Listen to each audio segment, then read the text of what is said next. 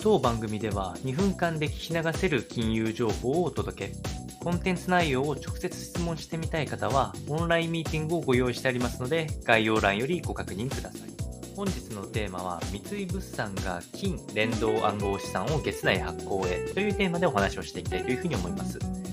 2月の5日に三井物産が金を裏付け資産とする暗号資産を発行すると、しかも月内でいくということが、えー、日経新聞の報道で分かってきております。で、これはあの金価格に裏付け資産がなってて連動すると価格もしているので、えー、仮想通貨交換会社を通じて個人向けに発売されるということで、え名前はジパングコインということで ZPG という名前ですね。で、もし、あの、個人の方で、えー、リスク量を抑えて、えー、まあ、暗号資産とかに投資してみたいなという方は、まあ、あの、えー、日本円の分散として投資ができる可能性がありますので、ぜひ参考にしてみてください。